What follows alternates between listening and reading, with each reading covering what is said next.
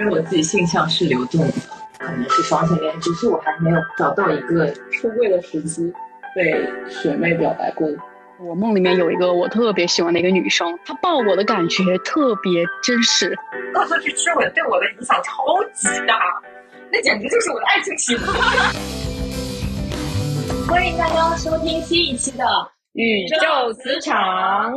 嗯，今天我们请到了四位女嘉宾来一起聊一聊关于我们呃三十多岁的女性在恋爱、在婚姻方面的一些困扰，或者是想要跟大家分享的一些故事，甚至是探讨的一些问题呀。啊，那呃呃，首先第一位就是我本人，你自己邀请 自己，自己邀请自己。嗯，第二位就是啊，我是保利，我们熟悉的保利同学。然后第三位，今天我们邀请到了一位特别的法律援助。Hello，大家好，我是耳机。耳机是我们的法律援助，因为他是一位律师。嗯。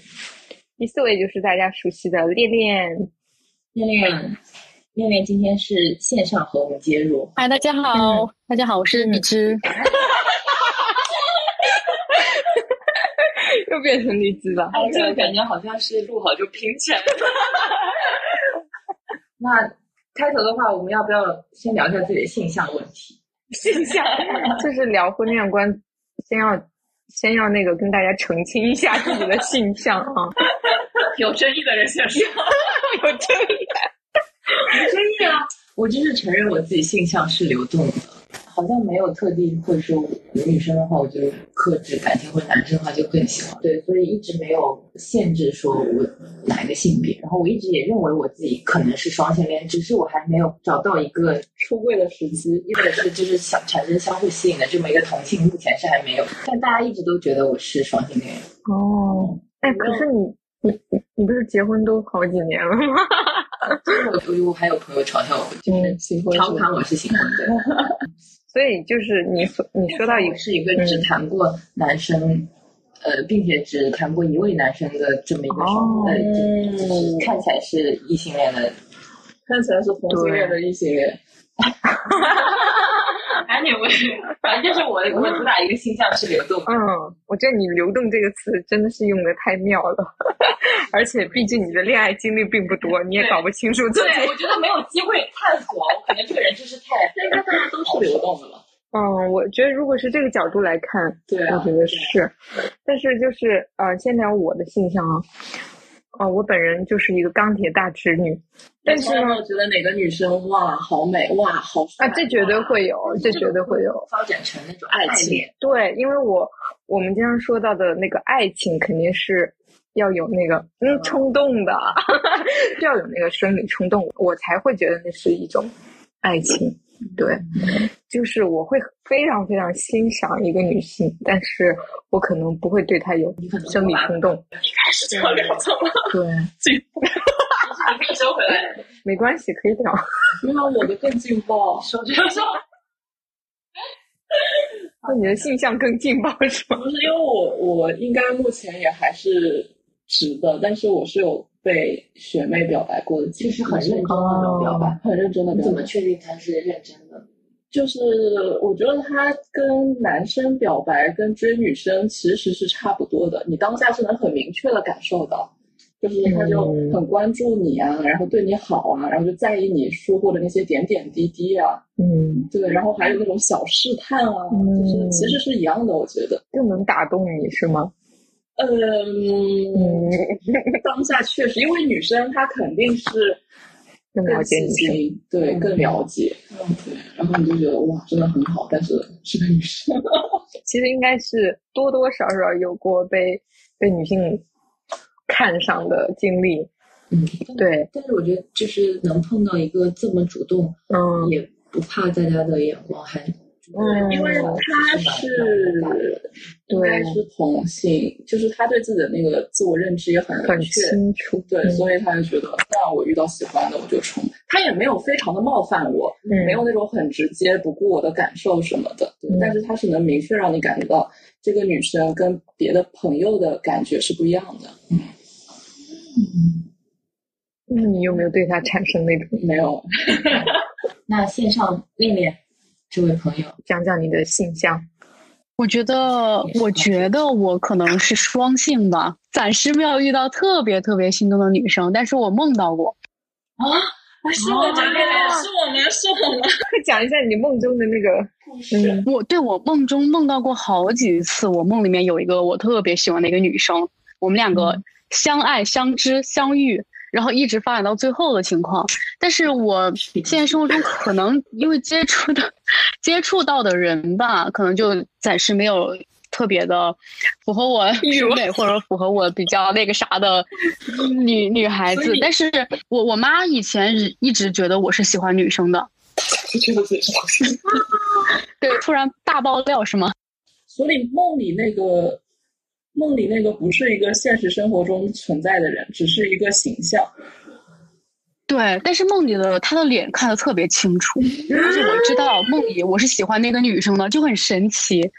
所以我一直在怀疑，我觉得我可能是双性。哦，但那张脸在现实生活中是一个人吗？是你认识的人吗？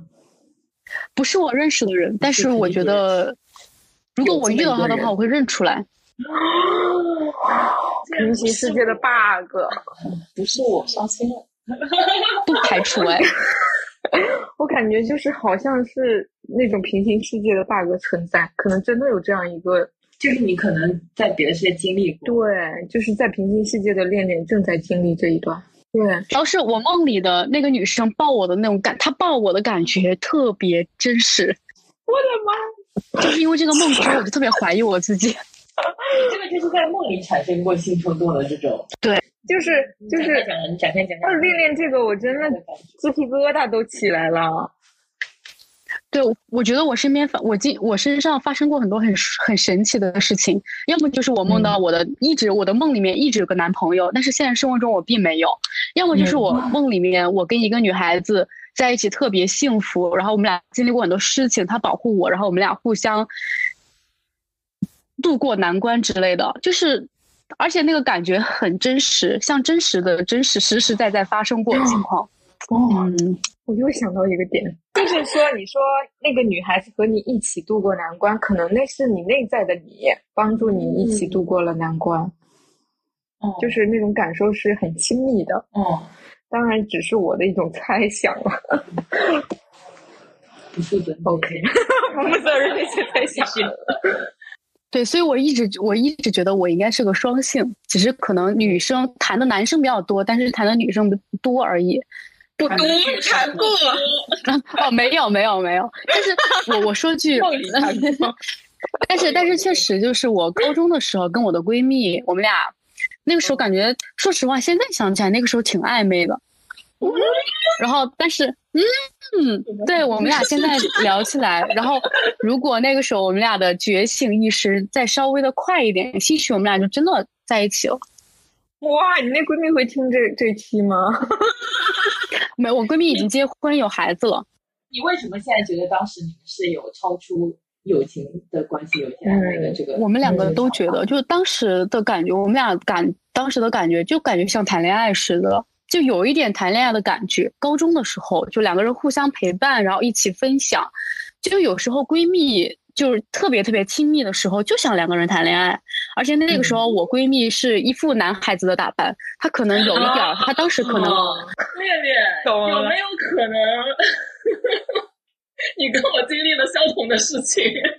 但是她没有勇敢表白。对，那就是。如我我其实一直对这个存有疑疑惑呀，就是如果说就就比方说恋恋这个闺蜜她是男孩子打扮对不对？那么她身上就是更多男性化的东西，然后那恋恋如果对她产生爱情的话，是不是证明恋恋确实是异性恋？不是，我想过这个问题啊，是吗？来来聊聊看。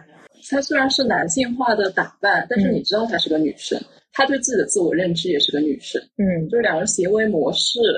对，然后他的一些行为举止、性格什么其实是不一样。嗯，而且再说到底，其实我一直觉得，就是异性恋、同性恋这种划分其实没有什么必要。就是你爱了一个人，你就是爱过的。就是我的点也在这儿。对，还有就是那个女同里面不是有铁梯嘛？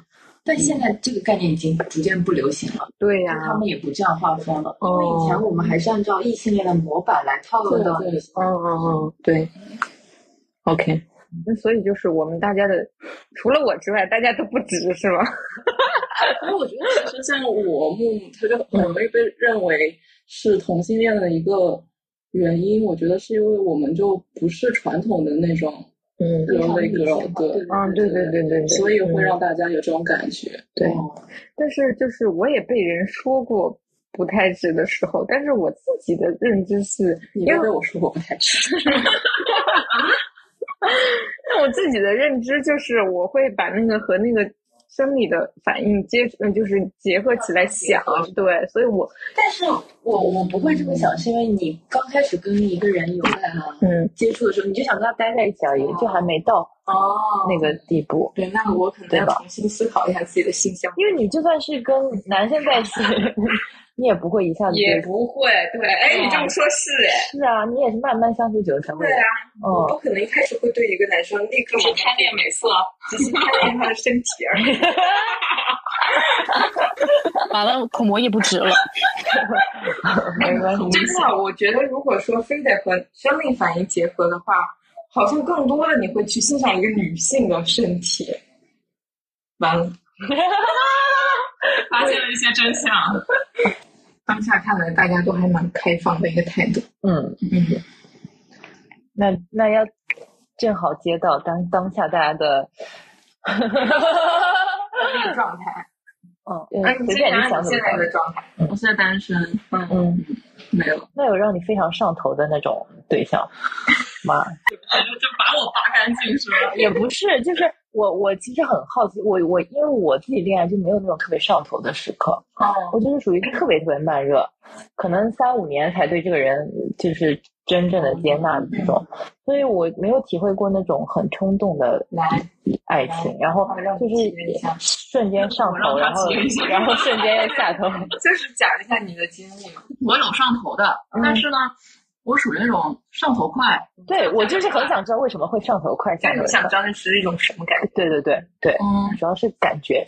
嗯，因为我喜欢的人基于在有共同的话题可以聊，其实更核心的，我喜欢的是那种战友情的感觉，哦就是两个人一起奋斗、一起成长，嗯，嗯，是强强的这种感觉。哦，对我不是需要我依赖他，我不需要谁来主导，嗯嗯，这种感觉。有一个朋友，他工作上遇到了一些问题嘛，嗯。然后对方也是一个律师，嗯。然后他是诉讼律师，嗯，然后我不是，我主要做就是金融投资这块嘛，嗯，然后那个朋友遇到了问题之后，他就在微信上非常就是呃简洁干练的给他出了一个解决方式，哦，嗯，然后我当时就觉得，嗯，很成熟，很专业，哦对我当时觉得很专业，智性恋，嗯，哎，对，那你我我这个智性恋，嗯。感觉是智性恋。然后当时就因为是同行嘛，就开始聊天什么的。一开始还是聊那个专业，然后后来呢，上头的点其实是有点反差萌，哦，因为他对外可能就是当时还比较呃高冷的话比较少，嗯然后人设就是一个毒舌律师，嗯，然后又对你对，但是他私下呢就是。呃，很可爱，嗯，对，很很奶，很很喜欢撒娇这种，对。对对。是小奶狗，就就我看那个那个电视剧，就是现在被封的那个台湾电视剧，那里面的女女二，一开始他是爱上那个强权的人，女生是初入职场的这么一个人，然后是那个男生的学生，然后后来当了他的助手，嗯然后就很容易，他那个女生被那个男生吸引的点，也就是因为你看到外面光环这么强的这样一个人，然后他这么有能力，但是他却在你面前流露出了他是是一个凡人的那种瞬间，这种瞬间的那个光环会非常让你容易爱上他，但其实他就是个凡人。但其实他们是相当于是小三的角色嘛，嗯嗯，然后他又不可能放弃原本的家庭，然后后来就是嗯相当于拍了他的裸照威胁他，然后他一一直就活在这个阴影里边，然后后来才反应过来，其实他们之间的恋爱关系是不对的，是的，因为嗯哦、因为那个男的其实是完全拿捏住了他，对对对对对。其实我就想，你讲这个，我就想到就是我们我不是做心理咨询师嘛，然后心做心理咨询师有个基本的能力，就是不能和自己的患者产生恋爱关系。嗯嗯但是很难避免，就是来访者会爱上咨询师，嗯，那因为对，他就因为有点像你刚刚说的这种。就是首先你们在咨询关系中，他就是被救赎的，嗯然后那个人就像是一个救世主一样的存在。嗯然后当你爱上他之后，你发，就像你说的，你发现他生活中也是一个很平凡的人，然后有一些生活的小细节跟你都一样，然后你就会产生那种反差反差萌，然后就更容易爱上这个人。嗯但是你们从一开始你们关系的建立就是不对等的，哦，所以一般这样的恋爱关系都不会太健康，太健康。嗯。就讲那个上头嘛，嗯嗯，其实我也想到我我以前其实是特别容易上头的人。刚还压着没讲，我就是因为我现在还好，就是上大学那段时间，嗯因为我是在父母和大多数长辈口中那种晚熟的小孩，嗯。就是从来没早恋过。我的初恋就是发生在大学，嗯。因为我觉得是有种有种就是一直不让你吃的一个禁果，嗯然后突然放开让你猛吃，你就会特别容易上头。原来这就是恋爱啊，那种感觉。我觉得我那么容易上头，是与我原生家庭在我小的时候对我这方面压抑哦，导致的。就是嗯就是讲一个我我在那个大学时候的一个经历吧，就上头经历，上头了有三年，那还蛮久的，但是真的后来还是下头了。对，就是我我就是有一个初恋，那真的是我初恋，就从来没有喜欢过一个男生，在初高中时期，但是大学之后遇到一个男孩子，就是他是乐队主唱，嗯乐队主唱是不是很容易被爱上的那种？哦，真的光环拉满，然后呢，那个时候因为我自己喜欢那个吉他，然后他就教我弹吉他，然后他是音乐社的社长。哇，这种关系的也是不对等的，就是他是社长，我是一个萌新，嗯然后他又是我的吉他老师，嗯这样子，然后呢和他一起相处下来，发现他又有呃喜欢，我当时是二次元嘛，嗯他又喜欢动漫的一面，我就会觉得哎跟他之间又有共同话题，嗯，就慢慢的就自己就上头了，各种就是自我攻略在那边，自我攻略是什么东西？是就会联想到很多就是结合那种动漫情境的爱情故事。哦，因为他超级喜欢就是一些热血漫，啊。然后我自己很喜欢一些嗯、呃少女漫，嗯他就会结合起来他的那个人设在我的少女漫里面，就 是一个中二时期的。太好了，太好了，然后后来慢慢的，那个男生他其实知道我喜欢他，嗯，因为他是算是一个比较有恋爱经历的人，他其实能看出来小女生暗恋他，他是哦一下能感受到，但是他不说，嗯。然后不说呢，就是但是呢又又有点就是现在说是有点吊着我，嗯，知道我喜欢他，但是他又不想跟我恋爱，但是呢又经常给我一些回馈，比方说呃教我弹吉他的时候，就听得我们两个直叹气摸头杀啊！对，现在想起来就是一整个下头，但是当时是很上头嘛，就是没谈过恋爱，然后又这样一个有光环的男生，然后经常性的就是来点那种小动作什么的，就让你特别上头。现在想起来就是大概暗恋了有一年，后来他就接受我了，接受我了之后大概谈了一个寒假，他就跟我提出分手了，嗯，然后分手之后呢，呃，回到学校之后，他就不见我，死活不肯见我，然后让让他的一个好兄弟来见我，那个好兄弟又喜欢我，他知道那个好兄弟喜欢我，那他分手原因是，嗯，不好说，我到现在也不清楚，但是其实就是他没那么喜欢我，嗯，他也有可能这个人也有可能有点就觉得我暗恋他这么久了，总得给我点表示或者结果，让我死，呃，最后又让我死心这种感觉。但我感觉男的一般不会这样想，就会想说，那这个人这么爱我，我可以体验一下。对，我觉得是吧他 你说的对，所以我后来下头了。现在反过头来想，他就是你想想，他让他的好兄弟，并且他知道他的好兄弟喜欢我，就是说我的这个送给你的意思。啊，就是把女性彻底物化的一种感觉，好像。然后后来我为什么说我上头了三年呢？就这个事儿完事儿之后，我还没下头，嗯，还在那儿想他。然后后来谈了两个男朋友，都还没从他身上下头，就挺对不起那中间两个人。成长路 成长路上的一些辅助，男性还是要感谢一下。但是最终下头，并不是因为我谈了很多男生之后忘记他，而是我女性意识开始觉醒了，发现这个人真不咋地。嗯，就这样。嗯我觉得那是因为你原本本来不应该是一个上头快的个性，只是之前压抑了之后，你好奇心驱使，再加上那个光环确实有点抵不住。对，就是我觉得还是因为我一开始的婚恋观是不健康的。嗯嗯，会不会我这么冷静，就是因为小时候看了太多，就是那个郭敬明他们团体写的一些 非非常规类的言情小说？因为那个时候有什么，我不知道你们有没有看过。下肢为之。对对对，我记得我我很小的时候，初中的时候，嗯，我妈妈有一个朋友是在出版社工作的，嗯然后呢，他就会定期送我一些书，嗯嗯，其他的书都非常 OK。嗯然后我就看到了一本言情小说，嗯然后那本言情小说呢，我已经忘记写什么，但是异常惨烈。然后看完之后，我就在家里嚎啕大哭。哇，共情能力 强。然后我是不是哭完之后，我从此就封心锁爱？这个我还是很容易看的嚎啕大哭。就我就比较喜欢悲剧，但是我那个时候就是看那个，我记得最深刻两本，就是一个是《悲伤逆流成河》，然后这里面就是各种什么堕胎啊，男的不负责任，然后就是妈妈也很惨，对，然后我就感觉我谈一个恋爱要女生付出成这样，就是会 冷静一些。然后还有一个就是蓝本嫁衣，我不知道你们有没有看，七几看了七几年是不是？哦，我还记得是是七几年的我当时看那个书还被就是还被老师认为是黄书，把我劈头盖脸骂一顿，就是因为那个里面好像是他妈妈是一个嗯，就是性性行业的从从业者，所以他就是遭到了很多非议，然后导致他的那个情感观也蛮割裂的。嗯，嗯，其实那个时候感觉给了我一些不一样的视角，就没有完全在田文的那个正常里面，然后可能会稍微带有一些审视或者情形我小时候也不爱就比较谨慎。不看，我就看过那一本让我嚎啕大哭的言情，之后我再也没看过。那你可能是封心所爱了。就这种言情剧也不看吗？那时候不哎，是这里面有没有看过那个《恶作剧之吻》？看过，台偶我台剧都在看。夸，但是那个《恶作剧之吻》对我的影响超级大，那简直就是我的爱情启蒙。我现在想起来，那个里面的这五年多，我也是，我也是。恋恋也是 Q 一下恋恋。那个那就是大学时期还有高中时期看那个，就是几乎每年都要重温一遍。没有哎，我没有任何言情剧是重温过，完全没兴趣。怪不得我们俩不知呢。就是这种意义上，就是会被认为不是 那种想想谈恋爱的那种女生的感觉。所以我很好奇，为什么你们是一种什么样的心态，会对这种东西不感兴趣？我我我磕我会磕他们，但是我觉得这个就是一个表演，对他跟我生活没有关系，我也不会这样去谈恋爱，完全不会效仿。亲情哎，你们而且那是别人的爱情故事，跟我有什么关系？我也不期待这样的爱情。对对对对对，我也不觉得那个爱情故事会让我觉得很幸福、很满足。对好啊！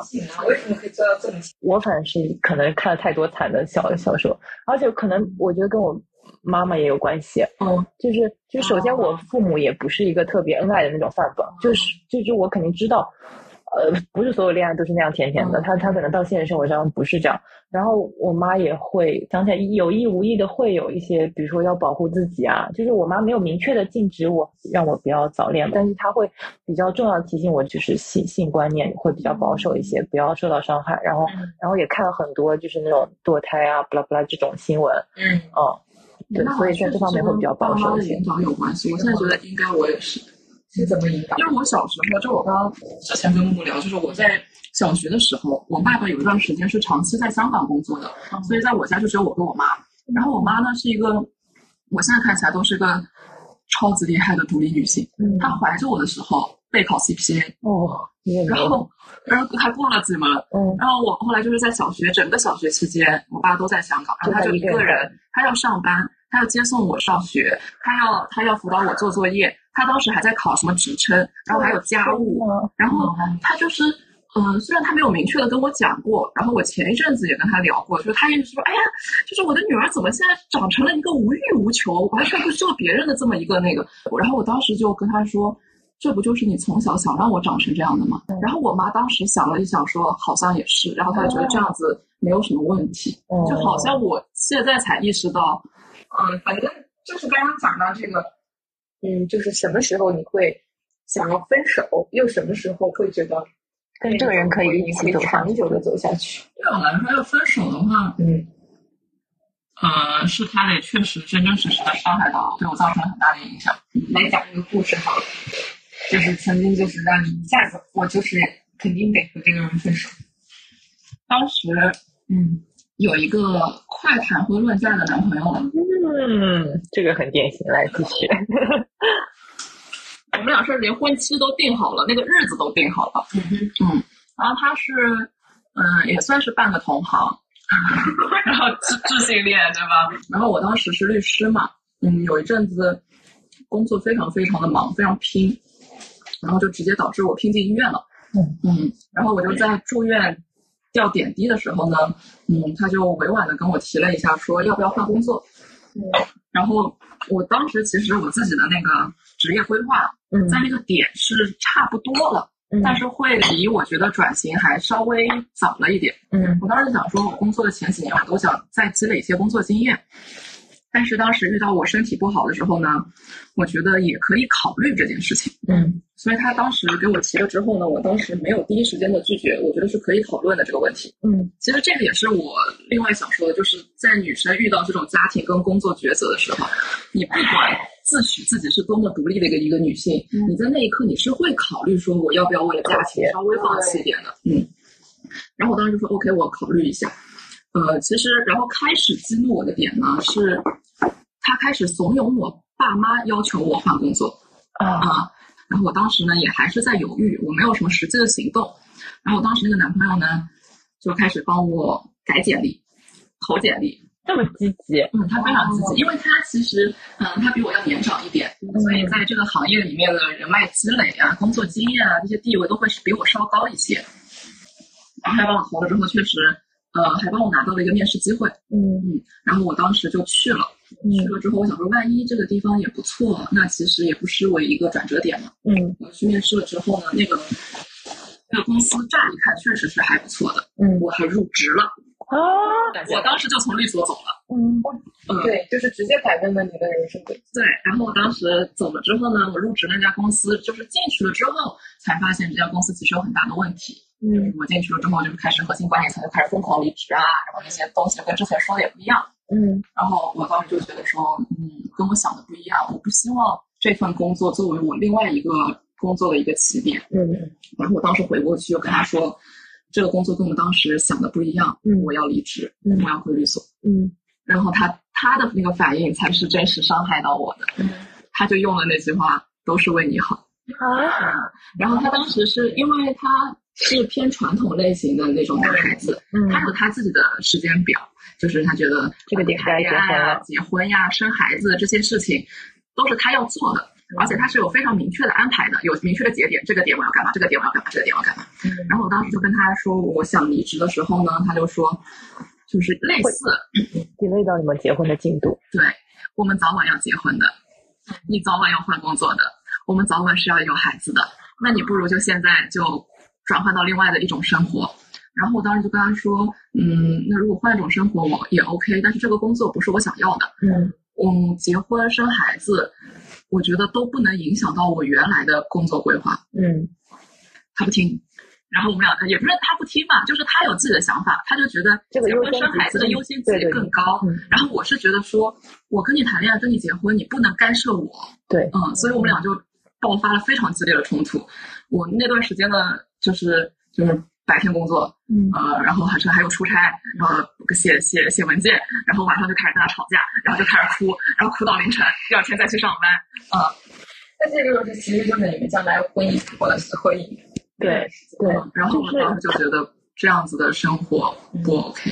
因为我感觉很多时候你们在谈及婚嫁的时候，男男性那一方就好像不是，就好像觉得我接过了你的这个人的监管权，从你父母那里他有点那种就是你的人生好像应该要跟我的安排对，嗯，结合在一起。嫁过来就是对嫁这个词对这个意思。对，所以我之前讲说，我喜欢那种就是战友情的，就是大家都呃分别为自己的人生奋斗，为自己的人生负责。就是互相搀扶一把是最好的。对，其实这这里就是我刚刚有联想到恋恋嘛，因为恋恋恋恋恋还在哪里？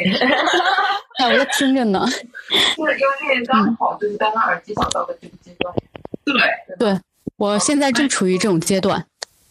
就是你讲讲你当天的感受好了，就是因为你们现在也谈婚论嫁了嘛，讲讲对就是我们刚刚刚讲到什么时刻会让你觉得有信心走入婚姻？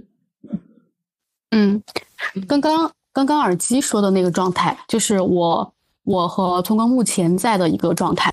我们前天周五的时候刚跟他吵了一架，也不是吵架，也算是有效沟通。嗯，因为我一直想，就是我之前跟他说的是，我想当医生，但是如果我来到他的城市，就做医生，对我们两个人来说可能不是很合适。然后我想选择一个医学相关，但是不会那么忙，但是我又能实现自己一个职业成就感的一个工作，所以我之前就找到了一个我上次跟你们分享过，我找到了一个，就是在在这一边一个很好的一个出版社，那个社长很喜欢我，他能够支持我做我想做的事儿，所以我很开心。但是刚开始的薪资是不高的，因为我得就是得实习的时间，我能够接受，没有问题。但是聪哥那边就觉得我这个。他可能觉得我这个工资很低呀，然后又觉得我们隔得很远啊，然后又觉得我没有把事儿问清楚呀，反正就我们俩就大就爆吵一架。但是那个时候我们我们俩没有面对面吵，我就我是微信跟他说，我就让自己冷静下来跟他说，我说这是我的生活，我想过一个怎么样的生活，我的侧重点在哪？我的侧重点是我要。做成什么样子？我现在不关心工资多高，我只关心我能不能把这个做下去。我关心我能不能把这个做得好，就把就把我目前想说的话全都跟他说了。我我我还我还跟他说，如果觉得如果你觉得不行，你不能接受，我说我们俩就好好谈一谈。如果觉得不行，我们俩直接分开好了。呃，就是就是因为我跟他说这些，他能够听我说，而且听完了之后他会认真思考，这一点会让我觉得。我们俩如果要走到婚姻的话，我是有一定信心的。就因为这一点，所以支持我想要走进去。对，就他是个很传统的男性，而且我跟他说过，我说你挺大男子主义的。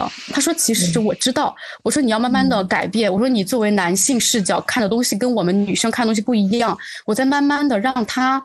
就是从我的视角看一些事儿，他刚开始不懂，刚开始他会觉得我很矫情，但是现在慢慢跟他沟通，他有开始做一些调整，有开始认真听我说话，听我说我的一些或许很奇怪，或许他觉得没有听说过的一些语言，跟他，但是他愿意听我说，我觉得光这一点，嗯，我觉得孺子可教吧，只能说。哦，我能理解恋恋的感受，其实就是我感觉恋恋因为。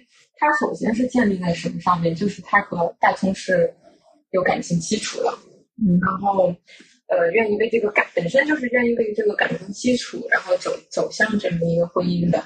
但是呢，又出现了这个磨合期这问题之后，发现大葱他是可以就改变的。你觉得他是可以改变的，所以你觉得是有信心走入婚姻的。对，目前来说是，但是我觉得。就我奉劝广大女性朋友，就我自己来说，我觉得永远要为自己留条后路，这个很重要。嗯，我觉得你甭管就是要不要和这个人结婚，你这个考虑的过程，你一定不要倾其所有。对，你一定要就一定要把先把自己的事业，不管是你的事，不管那个事业是大是小也好，你得有一个自己很喜欢的工作，或者说。或者说其他的，就像我们上一次聊的，上一次聊的，对上上一期聊的，Q 一下上一期，对，然后这样你做着很开心，而且也能够支撑你的一个支撑你生活呀，还有其他的一个工作。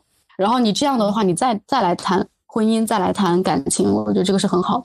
嗯，而且我觉得感情真的要两个人互相成，就互相的扶持走，两个人要特别成熟，我觉得才就你们两人成熟的时候。你再走入婚姻，这个是最好的。就如果两个人都不成熟，我觉得都还得成长的时候，其实两个人就会经历很多痛苦的经历。嗯，我要不要正好讲一下？我刚刚刚刚我们开始之前，耳机也在问我，就是我现在和我老公王哥状态两个人的那个状态嘛，是怎么就走入婚姻的嘛？嗯，就是刚刚丽丽说，如果两个人都成熟，那么直接谈婚论嫁的话，会更顺利一点。就其实我跟我老公是这样的，就我们认识的时间首先不长，嗯，然后从认识从恋爱到结婚的时间更不长，嗯，就还蛮快的发展的。但是前提是我们两个都很成熟，就我们两个有非常成熟的这个婚姻观、情感观，并且各自的自我成长都还比较完善了。因为之前经历过一些，大家都经历过一些不太好的恋爱经历，啊。所以就可能那些痛苦的经历都没有给对方吧，就跟对方都无关。嗯，但是就是正是因为这样，我们两个都有一个比较相对成熟的这个人格之后，再谈婚论嫁，这个时候就会变得非常顺利。对，就是大家都具备了一个爱自己和爱对方的能力，你就会觉得这段亲密关系真的很丝滑，就是 又又刚好就是我跟他就是又是属于那种。嗯，经历很多方面，包括原生家庭都还蛮类似的，就是两个人很聊得来，不是那种互补的。其实我们更多的是同类。嗯嗯，所以我们两个在一起，呃，从结婚选那个，呃，就是结婚的地方呀，选那些结婚的东西啊，都很呃都很顺利，没有任何的争执。我们到现在就很少有争执，就是这样。但是最近开始有一些了。因为育儿真的太复杂了，要但就是育儿这个方面真的是另一码事儿，我们下一趴再聊吧，嗯就是下一期再聊。但是我我跟我跟王哥现在最近有一些分歧的地方在哪里呢？就是这个女性主义，就是我在讲那个，嗯，消失的她，对对对对，可以 Q 一下，可以 Q 一下，就看了那个消失的她之后，其实大家都会很关注，看完这个电影之后，你的另一半是什么反应？嗯他是什么反应？他当下发了一个朋友圈，就是说奉劝广大女性不要恋爱脑，然后一定要看清渣男本质什么的。他会有一种感什么感觉？我经历的事情很多，我经历的恋爱很多，我认识男的也很多，我能帮你分清什么是渣男。他有点这种感觉。还是有点爹系，如果这样说，反正就是，嗯，我我当时也没觉得不好，他我觉得这样至少是过关的，他那个反应，对吧？嗯然后后来呢，就在就这个消失的他继续往下聊的时候，我就说这个男的犯罪成本就没有女的犯罪成本高，嗯就当下这个社会，嗯他说他就不理解了，他说完全一样啊，你这个事情，嗯、男的杀妻，女的杀夫杀夫，不都是一样要承担同样的法律责任吗？就跟我同事简直一毛一样，对，然后我就开始跟他就是有一些矛盾了。这个时候咱俩就马上就要不欢而散了。那天晚上就，嗯，我就说，我就跟他讲了一句话，我说我现在去了解女权，去支持女权，去践行女权，并不是为了能让你理解。我就讲了一些这种赌气的话，我并不是为了让你理解，你理不理解都可以。我是为了让我的女儿长大之后的社会能让女性的权利更好一点。嗯就是我是为了这个。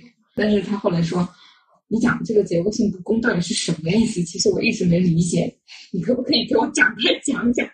然后我就开始跟他展开讲，为什么在这个杀妻案当中，换作是女的，她的成本要更高。就是因为一个女的，她杀了她老公之后回来之后，如果她是带着失踪的老公这样一个背景回来，那么别人对她的非议肯定会超过对这个男的的非议，对不对？更多的会指向是不是你把你老公杀了，你是不是外面有人，对不对？这种就叫做结构性不公。后来他就理解了嘛，嗯，嗯，态度还是好的。对，就是不 是 就有一个玩笑啊，就是说，嗯，当你有结婚证的时候，就是呃 帮你给帮警察锁定第一时间锁定 犯罪嫌疑人啊。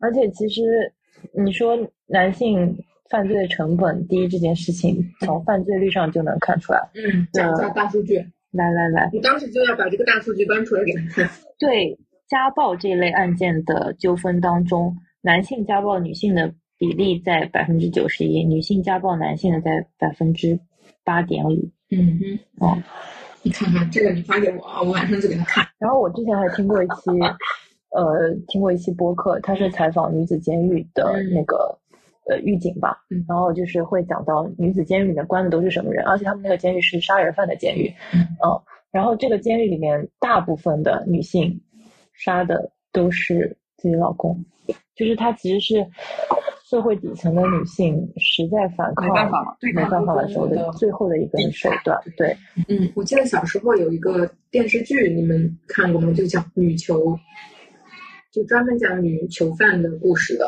然后当时看那个电视剧，给人的感觉就是一个女性要犯罪，她得鼓起多大的勇气？对，是的，是的，嗯，你们看过那个吗？音乐剧《芝加哥》有电影，音乐剧，啊、也有电影。嗯他就是讲说，嗯，当时轰动一世的就是一个芝加哥的一个女的把自己的老公杀了。嗯然后在那个年代，就是他们是觉得女性是不会有这种暴力犯罪的。嗯然后那个女生又长得很好看，所以一下子就成了那种头条新闻嘛。然后大家都在挖掘，就是她背后是一个什么样的原因，然后就被关进去了嘛。嗯关进去了之后，就认识了他们同监狱的六七个女生，都是杀人犯。嗯然后就讲了，呃，其中有一段就是讲了他们是因为怎么样各种各样的原因把自己的老公杀掉的，嗯，很好看。讲那个婚恋，就是什么时刻会要想要走入婚姻。其实我有一个我自己经历，嗯，其实我的很多很多朋友都不知道我这段经历，包括你们。啊，说，我，应该只有百分之十的朋友知道我这个经历。嗯就是我其实是，我其实是有两个婚姻的，有两段婚姻。上一段是上一段渣男，嗯，他已经不叫渣男，是人渣，我觉得，希望他不要听到。然后就是为什么不要听到？就骂他呀！骂他。OK，那就开，直接开麦吧。激情开麦。那个上一段婚姻呢，大概就是，如果说婚姻生活的话，应该只有一天。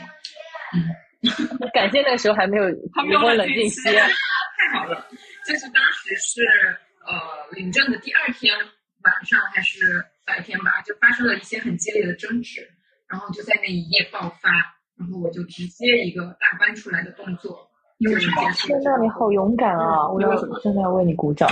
就是其实你说是那天晚上的事儿吗？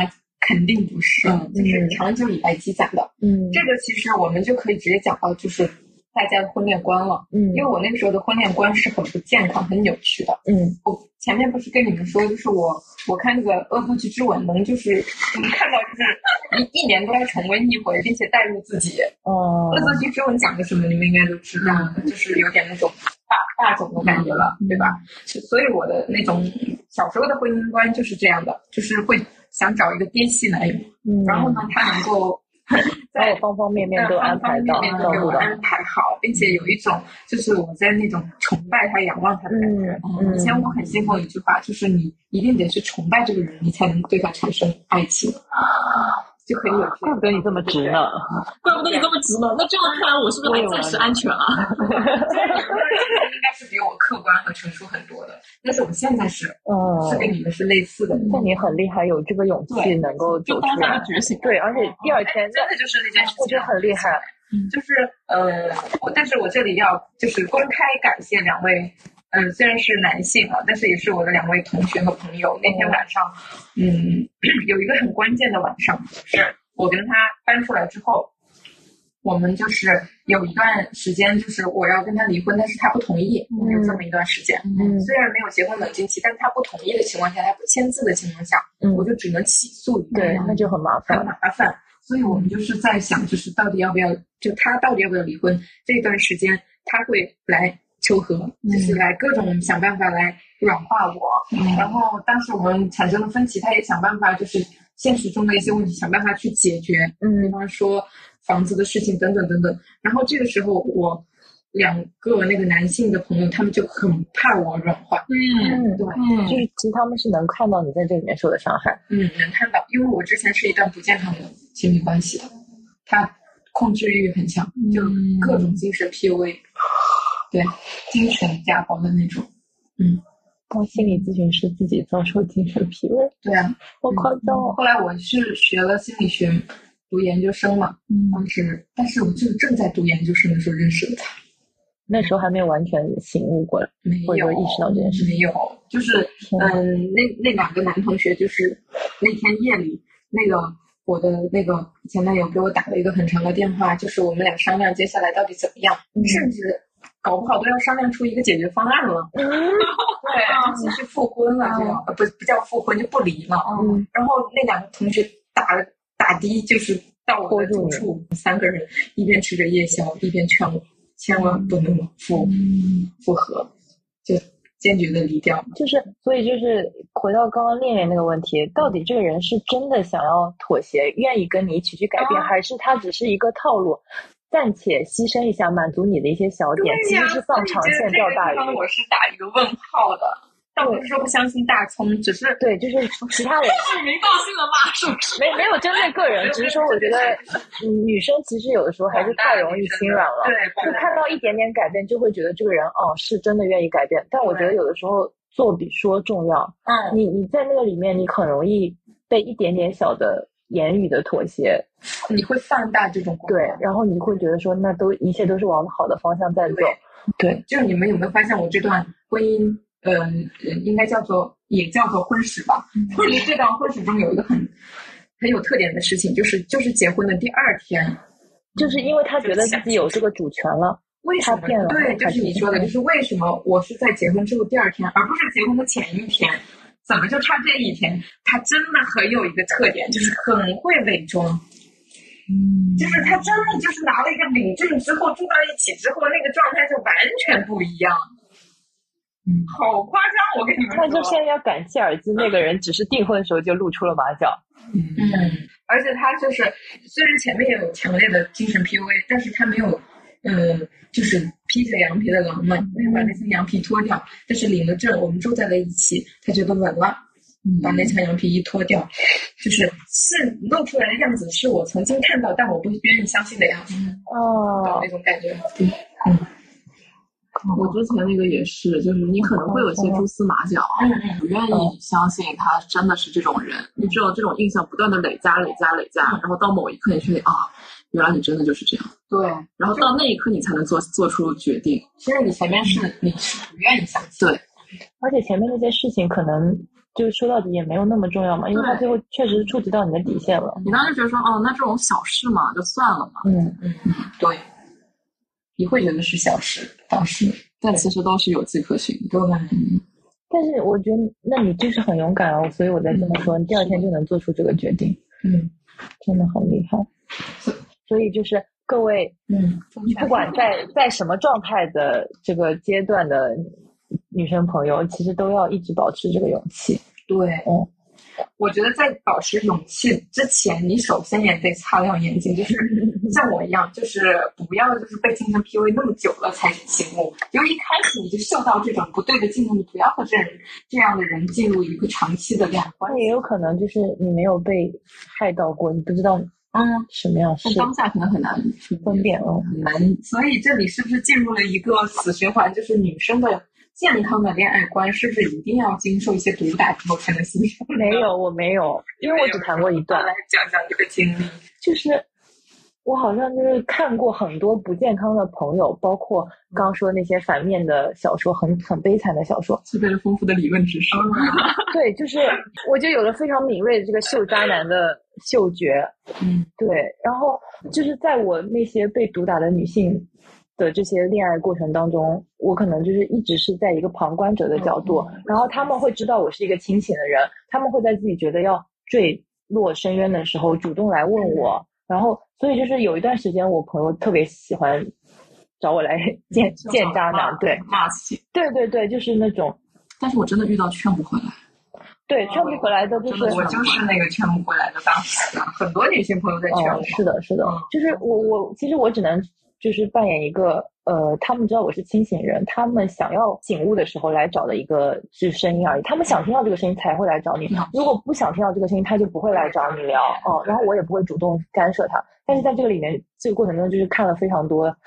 渣男的各种各样的面貌，嗯。嗯，然后包括我从小也是，就是跟男生混的会比较好，其实有很多男性朋友，然后我也观察了他们的恋爱经历，我我好像有一段时间是知道怎么渣渣男是怎么样骗女生的，嗯。就是还有过这种视角，嗯，所以就可能感谢 这些朋友帮我累积了一些经验，对，真的耶！我说就是我真的就是和和我现在的老公认识之后，我才叫做慢慢清醒的。嗯。我只能说，在我的那个呃嗯，就是个人嗯自我成长已经到了一个相对成熟的阶段，但是我的婚恋观在那个当下也没有很成熟。嗯如果我当时遇到的王哥也是一个渣男的话，我搞不好还是会被伤害。对，这个就是我想说的一个点，就是，嗯，虽然虽然我们刚刚包括跟耳机聊的，就是觉得有一个完整的人格，有一个很健全的自我，我能够独立在这个社会上生存很重要。但是我觉得亲密关系确实是有一个不可代替的部分，是你在跟一个人建立亲密关系的过程中，你会看到不一样的自己，他的这个面相是帮你认清你自己是什么样的人，嗯那一部分对，还是对。所以就是不管是不是要结婚，亲密关系这个事情还是值得去体验一下。嗯嗯所以我在讲到就是，嗯，我们一开始就讲爱情和婚姻到底是对，嗯，不能说对立的，他们之间到底有什么联系或者区别的时候，嗯我其实更愿意，我个人啊，更愿意把爱情和婚姻当做一码事来看待。为什么这么说呢？就是 我们俩露出了不同意的表情。也从来没有把他们联系到一起过。我我是什么角度来说的？嗯就是我是建立在一个真正健康的婚姻制度啊理想婚姻制度。就是我接着我刚刚说的那个，为什么把爱情和婚姻对等呢？嗯就是因为爱情的三要素是亲密、激情和承诺。那如果把这个婚姻当做是承诺的话，我就觉得它是呃，就是婚姻是爱情的一部分，我会觉得。但是我是建立在这个婚姻制度一定是完全在平权的基础上建立的婚姻制度，因为我们当下的婚姻制度是父权制度下的嘛。如果嗯你觉得你自己拥有了爱情，嗯，你为什么一定要婚姻？看我们俩的想法就是这样。需要你需要是一个长久的承诺，就是一个专属的一对一的承诺。其实是，但是它并不一定要通过婚姻这个形式来就。当前也只有这个法律途径能够保障你们一对一的性我一直觉得锁定。说承诺这个事情，它不需要法律来，对我当时也是这么觉得的。应该是两个人道德的约束。对，因为法律是最低的底线。嗯，对，这倒是。嗯嗯然后法律婚姻制度，它现在其实更多约束的是人身跟财产关系，它并不是一个承诺的一个具体化的一个形式。嗯嗯。所以而且而且你想说，呃，就刚刚说的一对一的这个承诺，假设出轨了，婚姻能带给你什么？你就是多判点钱嘛。对，我也想说这个，嗯，就是他是过错方，钱判给你，小孩判给你，嗯其实约束只有。财产跟人身。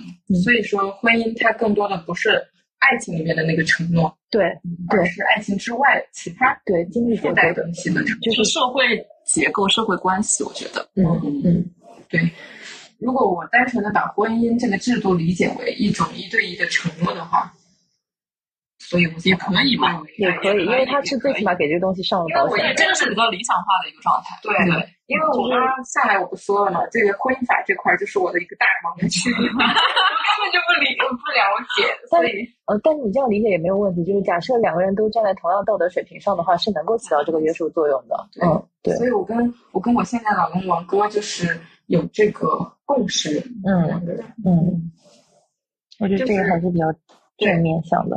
而且我们会越来越觉得结婚是刚刚我们前面就说是一个合作关系，嗯对嗯，把经济上面还有嗯更多的，其实现在有了孩子之后，就会觉得是共同经营一个公司，而这个公司就是孩子，这个家庭，嗯对，嗯，所以这就涉及到另外一个话题，就是为什么现在就我自己啊，嗯为什么很多人不愿意生孩子？我自己是觉得，我目前还没有这个能力把我的孩子教育好。嗯，对，我觉得教育孩子这件事情是需要一定的知识储备的。超级对，就是像我我个人的经历，我不是有孩子了吗？嗯就是嗯、呃在孩有孩子之前，我就是学心理学，我学儿童发展心理学已经学过了。嗯，我而且你还帮助过非常多小孩，做过很多案例和咨询。我在没有生孩子之前，就有无数个生了孩子的人来问我怎么育儿，嗯所以我觉得我是超级有信心去养育好一个孩子的。嗯。但是当你有了有了孩子之后，你发现你那些知识储备嗯。还不够，嗯。还得学，嗯。而且每个孩子还不一样。对，嗯，对，就是你之前那个状态，是我觉得我要生孩子最低的一个要求。嗯。对，但是我觉得像耳机说的这个，我是赞同的，就是你在生孩子之前要有一定的知识储备，嗯。嗯，这样会相对来说没那么焦虑和手忙脚乱。我很容易焦虑的。嗯，有一个握手的环节。啊，那回到这个婚姻观上，为什么刚刚我跟耳机都 我们俩就是生性生性两补。哦，亮亮要剪头发了。哦对，那那你们先你们先聊着，后续再听播客好了哈。嗯。好的，嗯这边恋恋将中途离场，可以下一个。OK，拜拜。拜拜，拜拜。拜拜拜拜。反正，就我刚刚讲说，我可能确实我还没有想好，包括我对就刚刚你们聊的哪一个节点会突然想进入婚姻其实你没有找到过这个节点，没有，我也没有，对，我是想听你们的那个，我也没有就这个。人说自己是被逼婚了，刚刚刚来的时候，哦，就是我也没有，因为因为为什么？就是就是我我没有一个恋爱一定要划等号这个观观念，就是像刚刚我跟耳机聊的，我们觉得对爱情关系的承诺就只是道德上的承诺而已，嗯然后它跟法律制度就是婚姻这个制度其实是毫无关系的。嗯然后我觉得这个东西更多的保障的是，一个是你下一代生育的这个养育权的问题，还有一个是经济的问题。那我们说说白了，现在也没什么钱，除了就是买房跟生小孩是需要结婚的。在没有做这个事情之前，我生小孩现在不需要了，对啊，但不但是生小孩一个人确实是还是有点困难，你就总是要育儿和婚姻，我是我刚刚说把爱情和婚姻划在一边，然后育儿我又认为是完全另一码事。啊，嗯，这就是生过跟没生过的区别我。觉得婚姻是生孩子的前置条件。哦对，嗯，你就是把婚姻和育儿画在一边了。对，所以如果我没有考虑到，我的理想状态是一个没有孩子的婚姻生活。嗯，还挺浪漫爱的爱情啊。我也是相信爱情的，但是我觉得这个爱情并不需要一个这样的制度来给我保障。我感觉更多只是两个人之间的这种，人呃，对我还相信人的承诺的分量，相当于是这个意思。你想的那个是非常理想化的一个爱情，对，你也是很理想化的吧？你只是理想化的爱情的本质，你是理想化的社会结构的本质。哦，总结很到位，总结非常到位。就还挺好的呀，就大家对这种美好的东西还是有向往向往对的，对的，我觉得都挺好。嗯，哦，而且我今天又接触到一个观念，不知道你们会不会认同，就是很多人走入婚姻是是在对抗一种孤独感。嗯，我理解，那那我还理解有一些人选择进入婚姻是想要逃离原生家庭。也有，啊，也有。哦我觉得就是这两种都有一个特点，就是这个人还没有非常完整的独立人格。但是我觉得也 OK 嘛，怎么会？对对不能要求所有人都那么。对，大家想抓住什么稻草就抓，就就抓住，嗯，不要太自我救赎的一种方式不要太多苛责自己。而且我自己就是有点这样，嗯，因为我只是说现在我相对有一个完整的人格，是因为我遇到了一个能理解我、能支持我的老公之后，生了孩子之后，我又会 push 自己变成更完整的一个人。嗯，我现在才能有这样的我。但是在我和我老公结婚的时候，我其实是像他说的，就是抓了一个抓了一个稻草一样，就是嗯，我跟王哥认识之后，我是渐渐的会变成一个更好的自己的。嗯，这个不能否认。嗯，这说明这个亲密关系在我们人生成长过程中还是发挥了很大的作用。对，只不过有的人可能对他的生活占比比较高，有的人占比低，就这样。嗯，其实我觉得我们应该再找一个就是那种恋爱脑的妹子。我不是说恋爱脑不好，嗯嗯，就是有反差，对，想知道他怎么想的。对，就是人人如果两个恋爱脑，我原本觉得你是那个恋爱脑，没想到你跟我是一样的。不是恋爱以为你们怎么会觉得我是恋爱脑啊？我明就是印象中耳机就是一个恋爱脑，结果来了之后这么清晰，我不是我还要没想到是势利我，结果在座的最恋爱脑是你。我也是跟你一样，我是充当那个就是骂醒朋友们的那个角色。哦，就是朋友们还是得感谢有我们这种存在。但我觉得恋爱脑可能也也也没什么不好，他们找到自己。对，而且其实我很羡慕有这种丰富的情感体验。我也是，我也是但我很开心，就是你们有这样的观念，因为我之前就是讲到有一个朋友他是恋爱脑，然后我们讲到他是恋爱脑的时候，你们会批判他，对，整个群里就在批判他，不要恋爱脑，你怎么能恋爱脑？这么好的女生为为什么要恋爱脑？我当时我就私聊他，我说恋爱脑也是你人格的一部分，你说不好。对，我觉得批判恋爱脑是。可能大概率是对方有一些问题，他没有发现，别人发现了。但我觉得，如果大家都是恋爱脑，都都对彼此非常有热情，非常爱彼此，我觉得是非常好的关系。而且，而且你要这么说的话，为什么恋爱脑大多发生在女性身上？你说你说的很好，如果双方都是的话，那大家就是一个很纯粹的无私奉献的这样一个爱情，多美好！爱战士啊！哦，但纯爱现在不是战士，是烈士烈女。错不在恋爱脑，是的，在另另一个人斤斤计较。对，所以应该，嗯，聊完这一趴，不管是我们的恋爱观还是婚姻观，其实好像都没有那么重要。其实我们更多的还是想说，到底想要寻求一种什么样的亲密关系，然后在这个对不对？对，亲密好的一个亲密关系是为你更高质量的生命体验。对对对对对对，结果就是，那就是。鼓励大家去向往真正美好的爱情。我觉得选择什么样的方式，什么样的爱情都 OK。嗯嗯，不恋爱也 OK，恋爱喜欢男的喜欢女的都 OK，结婚也 OK，离婚也 OK。对，一切是为了更高质量的生命体验而服务。对，所以我们要时刻保持这种勇气、敞开的心，然后去接受更多的体验。好，好，长情结尾每次都是这样。话题要跳跃的聪明，距离要暧昧而轻盈。不管是谁先越了线，过了明天也该忘记。太多相遇，只留下也许。如果你同意，这次。